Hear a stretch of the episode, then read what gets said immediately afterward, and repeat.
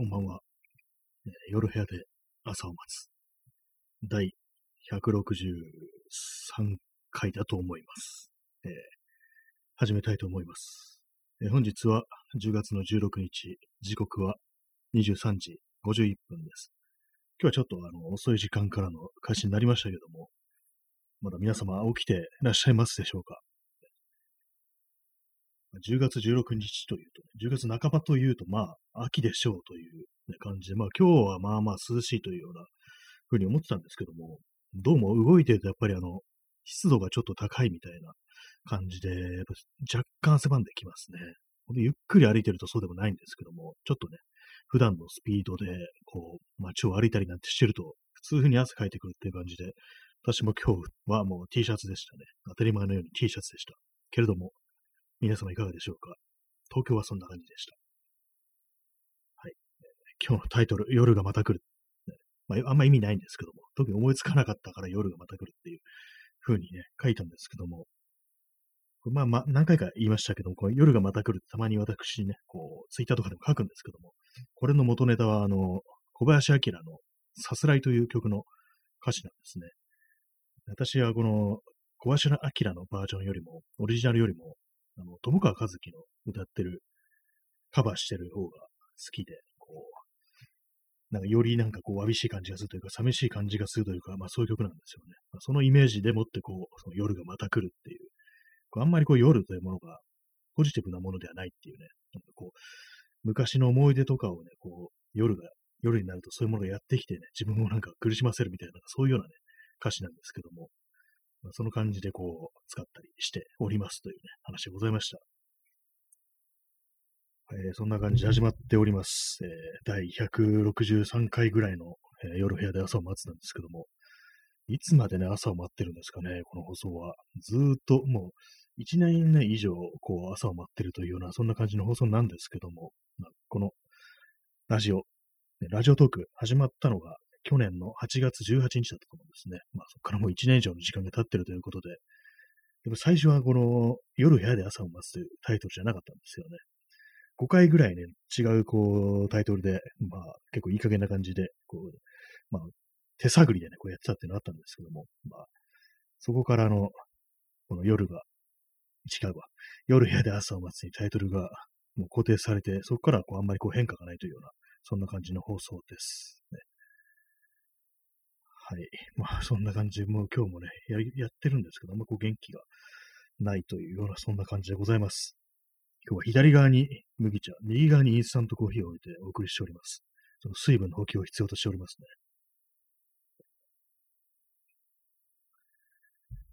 はい、えーね今日ね、なんか、ふとね、あの、も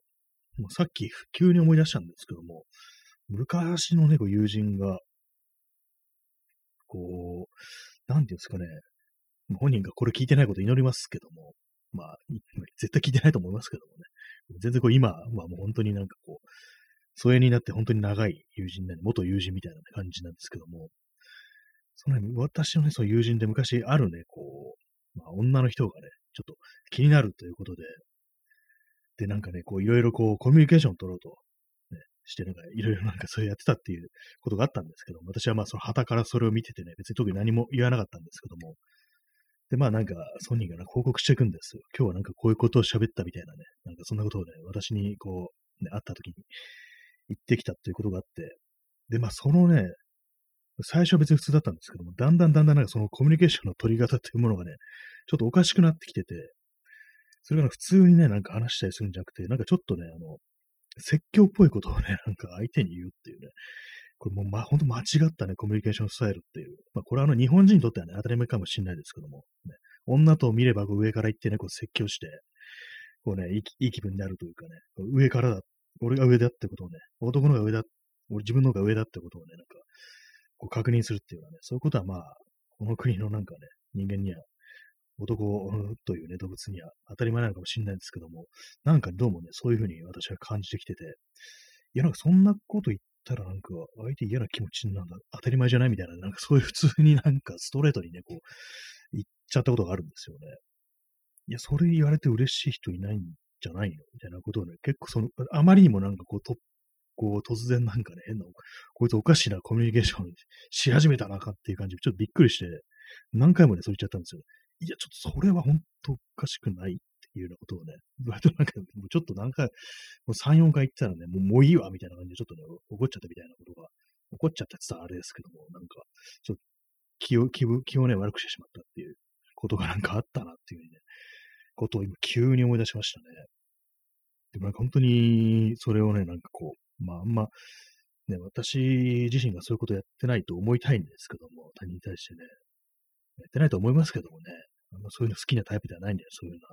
うな偉そうな態度とんの、もう逆に疲れるっていうような感じではあるんですけども、なんかたまに思い出しちゃうんですよね、これ。知らず知らずのうちになんかね、こう、自分がいいとこ見せたいと思ってる相手に対してね、なんかそれがちょっとなんか、歪んだコミュニケーションのね、取り方になってて、なんかこう、説教するっていうね、説教というかなんというかね、なんか、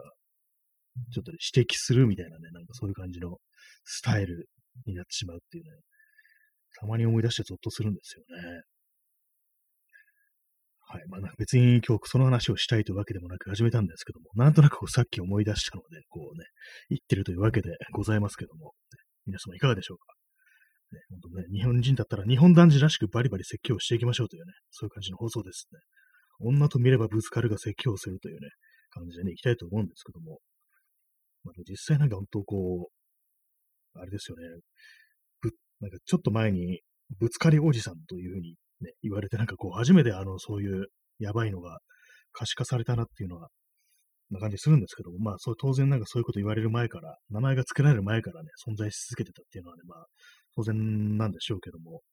何なんですかね、ああいうもの、なんかやっぱりどんどん名前を付けていった方がいいのかなって思うんですけども、えー、説教しかコミュニケーションスタイルがない男っていうのは、ね、どういうふうに言えばいいんでしょうかね。説教おじさんっていうね、ふうに言ったらもうストレートすぎるのと、あとなんか、あれですよね。いましたよね。ツイッターに説教おじさんとかいうね、開き直ったこう、ね、名前つけてる人。で、アイコンがあの、なんか横山健なんで、お前横山健に、ね、もう訴えられろっていうふうに思いましたけども、勝手にですね、人の有名人の顔を使ってそんなこと言うなんてっていうね、と思いましたけどね。結構あの、ありますよね。その、ツイッターだとか、まあ、SNS とかのアイコンがこう、有名人を使ってしまうとか、あとね、なんか、全然ね、普通に男性なのに、ね、なんかこう、可愛いね、女の子のキャラを、なんか、絵文字にする。あ、すいません。これちょっとあれだ、あれだわ。私のね、相互の方に ちょっと刺さるので、今のなしってことでお願いします。私ってのはあれですよ。あの、よりなんか生殺別的なことを言っておきながら、まあそういうようなね、キャラをアイコンにしてるってことを今念頭に置いております。今なんか違うなって今途中で思ってね、途中気づいて助かりましたね。全然関係ない人を指すところでしたけども、本当なんか、なんていうんですかね、その手の、本当になんかこう、反、こう、反女みたいなね、まあ、そういうざっくり言うと、そういうね、なんかこう、ミソジニーとか、ね、アンチフェミニズムっていうなんかちょっと硬くなるんで、サ サクッとね、女嫌いっていう風に私表現することがね、結構あるんですけども、そういう女嫌いの癖してね、女をアイコンにしたやつは一体どういうことだっていうようなことをね、結構思ったりするんですけどもね。なんか本人でもないのになんかこう、それっぽい有名人の、ね、写真を使う。そしてあの、名も知らず一般人のね、こう、なんかね、ちょっと冴えない感じのね、人のアイコンとかをね、勝手に使うっていうのも、なんかあれもなんかちょっと趣味が悪いなっていうふうに思うんですけども、これ、言いながらね、私がフォローしてる人にそれがいないかどうかね、そういう人がいないかどうかね、ちょっと思い出してるんですけど、多分大丈夫だと思います。なんかね、ちょっとさら、さらしてるっぽいような、なんかそういうニュアンスのっていうね、そういうことですね。そんな感じな、よくわかんない感じのことをね、まあ、行き当たりばったりに喋る放送なんですけども、結構あれですね、あのま、あのあんまりこう最近、他のね、こう、ラジオトークとか、他の人の放送というものがあまりこう、ね、あんまり聞き入ってない。聞き入ってないわけじゃないですけど、あまり掘ってないっていうね、新しくなんか面白い、ね、放送ないかなっていうね、面白いこと言ってる人いないかなっていう感じで、こう、探すっていうのね、あんまりやってないんですけども、なかなかこう、ね、一旦そういうになると、戻るのが難しいというか、こう聞くのもなんか習慣づけないと、ね、いけないなっていうふうに思いましたね。いけないこともないんですけども、まあね、ラジオ文化というものは私はまあ好きなはずですからね。なんかもう、かなりね、こう行き当たりばったりで話してますけども、今日はね、あの特になんか、本とかね、あんまりこう読んでないのでね、言えることもないという感じで、あれですなんかあの、映画とか、まあ、本を読むと、漫画もそうですけども、結構話の種になるということに今更ながら気づきました。でまあそういう感じでなんかね、こう自分の今読んでる本だとか、見てる映画とかそういうものについて、ね、語っていくのだと、まあその話題に困らなくて済むんですけども、なんかどうもね、それだとこう、他にももっとね、深く語れる人がいるし、で、まあそれはなんか人の作ったものについて話すっていうになりますかね。なんかそれもどうなのかみたいなことを考えてしまってて、なんかこう、手探りでね、よくわからない話をするっていう感じのね、放送になりがちなんですけども、今日ね、今日思ったことは、まあそういうふうに、まあさっき言った通り、あの、説教しかコミュニケーションをスタイルを持ってない人間が時折ね、存在するっていうね、ことぐらいですね。他何にも持ってないですね。昼間のうちはなんかこう、なんか、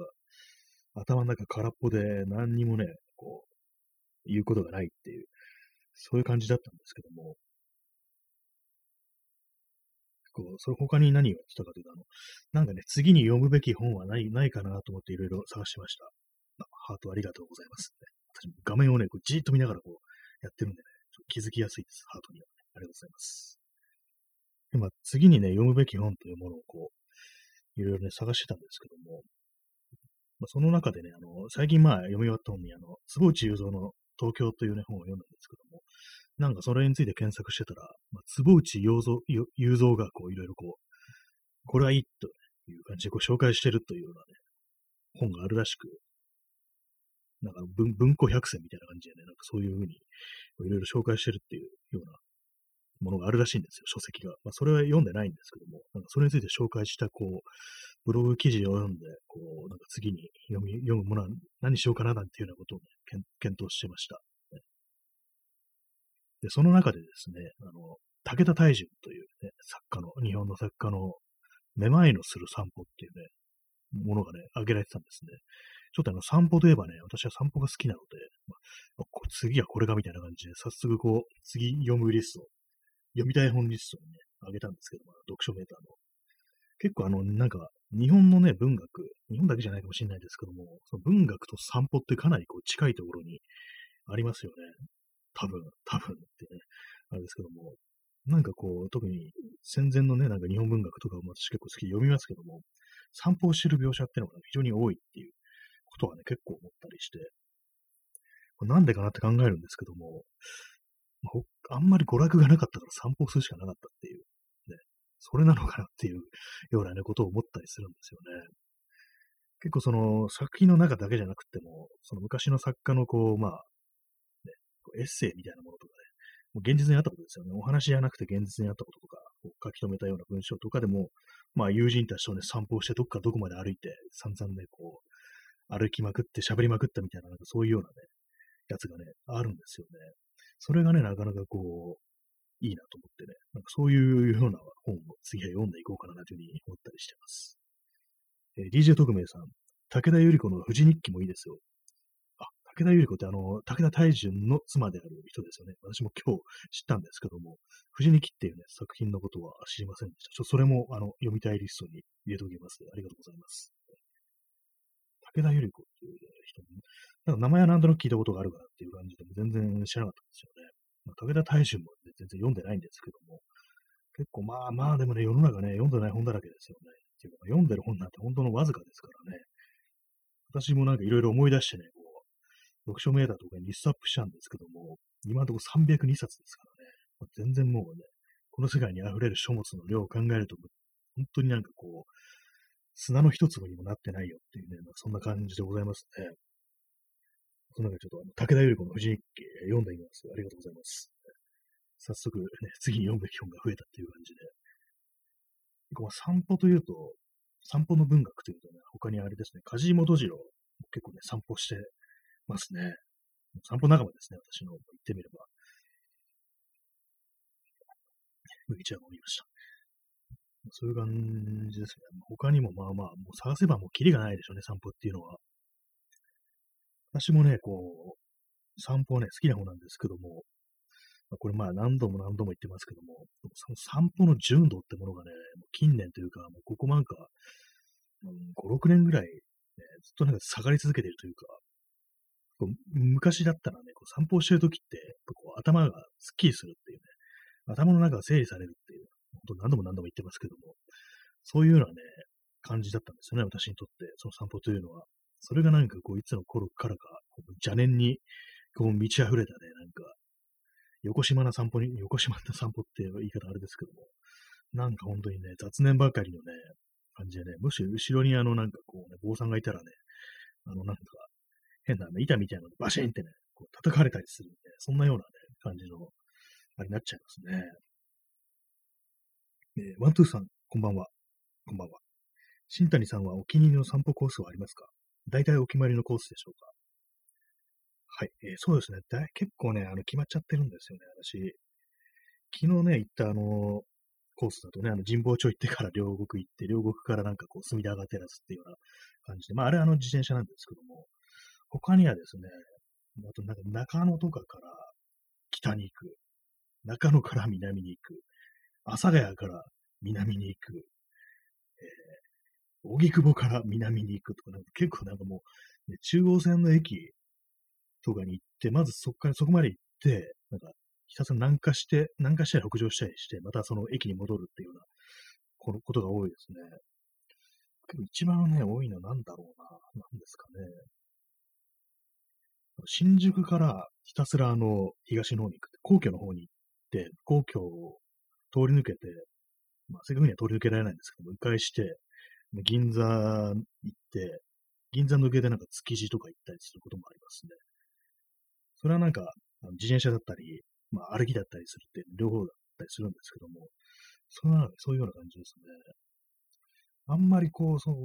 な感じの、ね、ちょっと変わったところに行くっていうのがね、ちょっとやりず、やりにくいというかね、やり、あんまやらないタイプの性格ですね。かは、前はね、よくあの、まあ、これも歩きじゃなくて自転車なんですけども、荒川まで行くっていうね、荒川のかかってる戸田橋っていうね、その戸田橋越えると埼玉県なんですけども、そこまで行って、まあ、戻ってくるっていうようなことも結構やってる時期がありましたね。最近あんま行ってないんですけども、結構ね、やっぱりあの、ゴール地点みたいな、まずここに行くっていうのが決まってて、そこに、まあ、行くね、到達するルートは本来様々なはずなんですけども、結構ね、なんか同じとこ通っちゃうんですよね、私の場合。歩きやすいとかね、走りやすいっていうそういうのがあるんでね、あれですけどもね。あと、吉祥寺は、まあ、昨日言ったような感じの、ね、まあ、それ、あの、あれは昨日、まあ、昔の話でしたけども、その中古ね、中古 CD 屋を見てから、こう、服屋に行って、服屋から、まあ、ハードオフ、たまにハードオフとか行ったりね、うんなんていうね、そういう感じですけども、なんか純粋な散歩ってなるとね、どこがあるかな。どこがあるかなっていうのもあれですけどね。昔よくあの、一時期、中野区のね、あの、哲学堂ってありますよね。ありますよね。っても知らなかったすいません。あるんですよ。そこのね、周りをなんかこう、回るなんてことやってた時期ありましたね。中野通りというところがあって、結構長いんですけども、そこは。春だとね、結構その桜並木になってて、それがなんか結構咲いてて、割となんか風流な通りであるんですよね。あの辺はね、まあまあ行ったりする時期がありましたね。あと、あの、麻布のあたり、港区ですね。港区の、あの、飯倉方町っていうふうに呼ばれているところですね。そこは、あの、結構私はね、結構折に触れて散歩行ったりするんですけども、そこはですね、あの、まあ、梶本次郎が、あの、昔、ね、下宿してたという言われている場所なんですけども、まあともちろんもう何も残ってないんですけども、そうね、梶本次郎が下宿してたあの建物とかね、こう家とかね、そういうものはもう戦争で焼けてしまってるのでね、全然こう、残ってもないんですけども、あの辺は結構あの坂とかが多くて、起伏が多いんですよね。その辺をね、なんかこう、ふらっと歩いて、でそこからあの東京タワーの方まで行くなんていうね、こともやったりしますね。前はですね、あの、飯倉方町の北側にあの、ガゼン坊っていうところがあって、まあ、そこはあの、谷底の町なんですけども、そこまで結構昔からの、まあ、結構割と昭和っぽいような、ね、感じの雰囲気ってものが残ってて、あんまりね、こう人も歩いてないようなとこなんですけども、そこもなんか谷ですから、すごいあの傾斜がある坂があるんですよ。そこをなんかね、こう歩く、歩いてね、上までこう登ってなんかこう下を眺めてみるみたいなね。あ、ここはなんかね、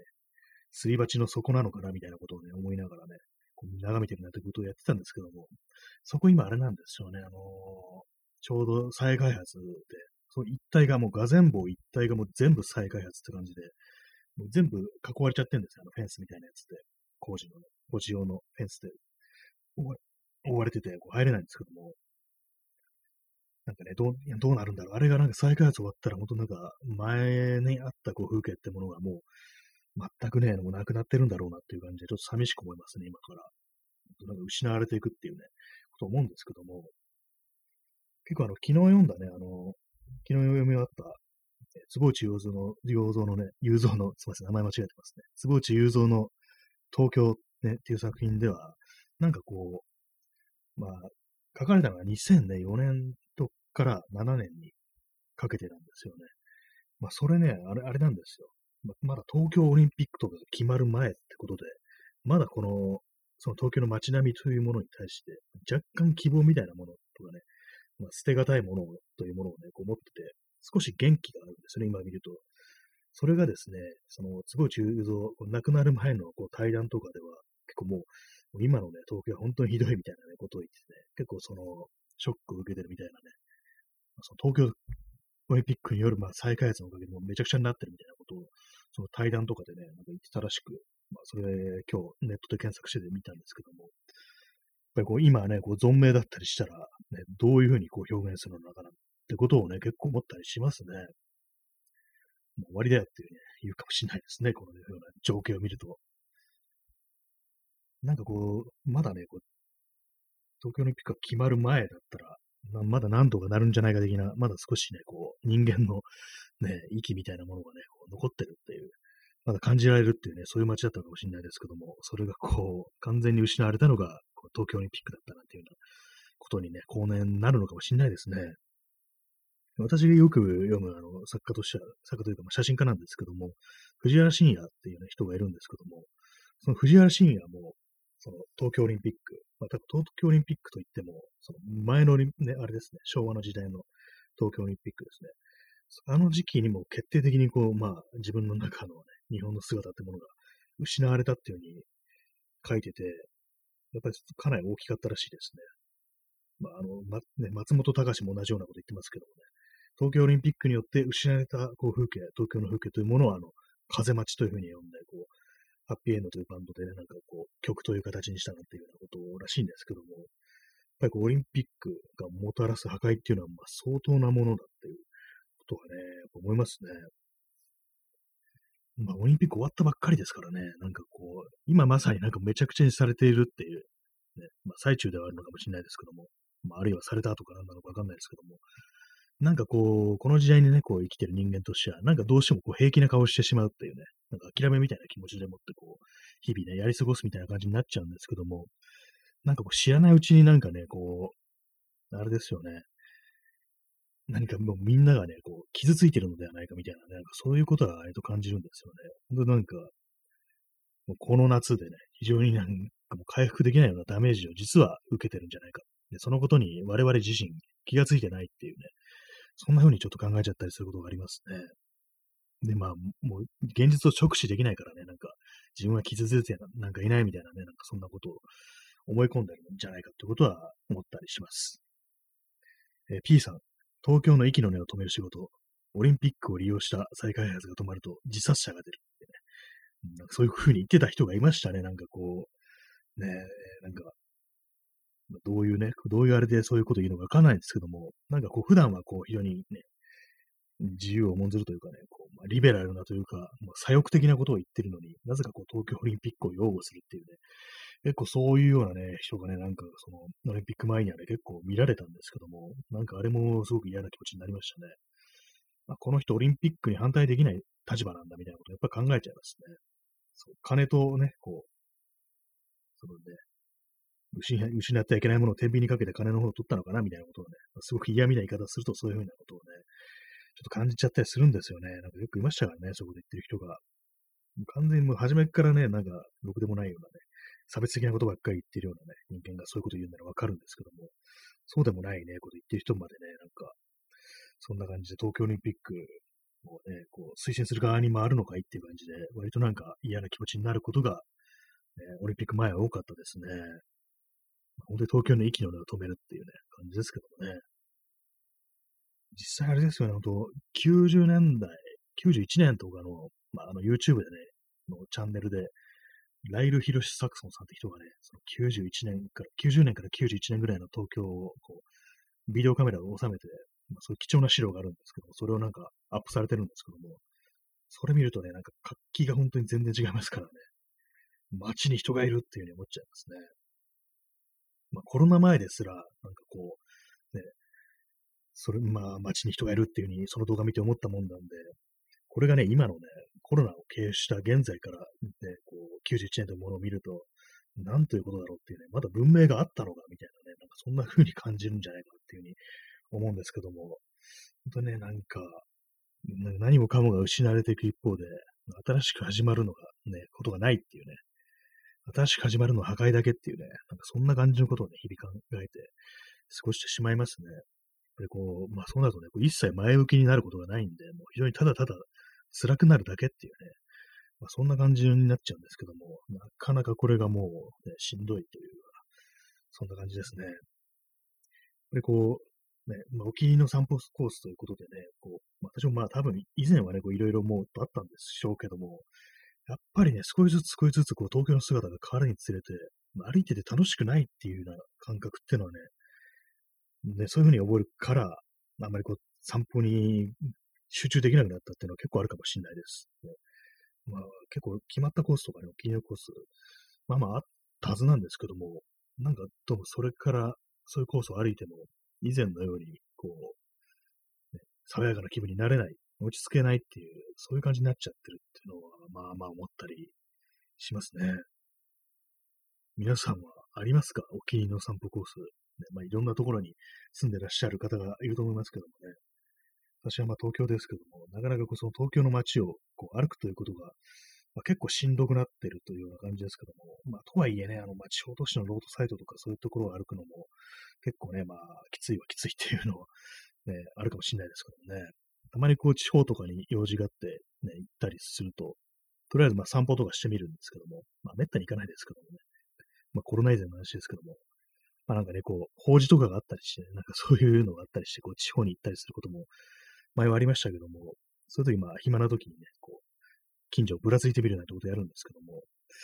ぱりこう、ロードサイド的なところだと結構、ね、厳しいというか、なんかこう、むやみになんか道が長く感じるってのはありますね。そういう時って。まあ、あの、なんか車で通ってる時は、まあ近所だから、ね、あの辺近所だから、まあちょっとぶらっと歩きで行ってみるかみたいな感じに、で、こう、ね、外出ると、まあ、余裕で1時間ぐらいかかるみたいなことがありますからね。え、車だとあっという間だったのに歩き立つとこんなにかかるのみたいなね。そういうことなんかたびたびなんかこう、あったりしますね。まあ、とは言っても、ね、なんかいろんなね、街がありますけども、まあでもなん、なんなんですかね。世界中、どこも同じなんですかね、こう、先進国的なところっていうのは。あんまりこの海外ほとんど行ったことないんでわかんないんですけども、なかなかね、こう、よその国もそうなのかなって思うんですけども、たまにこうね、YouTube とかで、海外旅行とか行ってる、なんか散歩動画みたいなね、街並みとかの様子を、こう、歩きながら撮ってるのとか見るんですけども、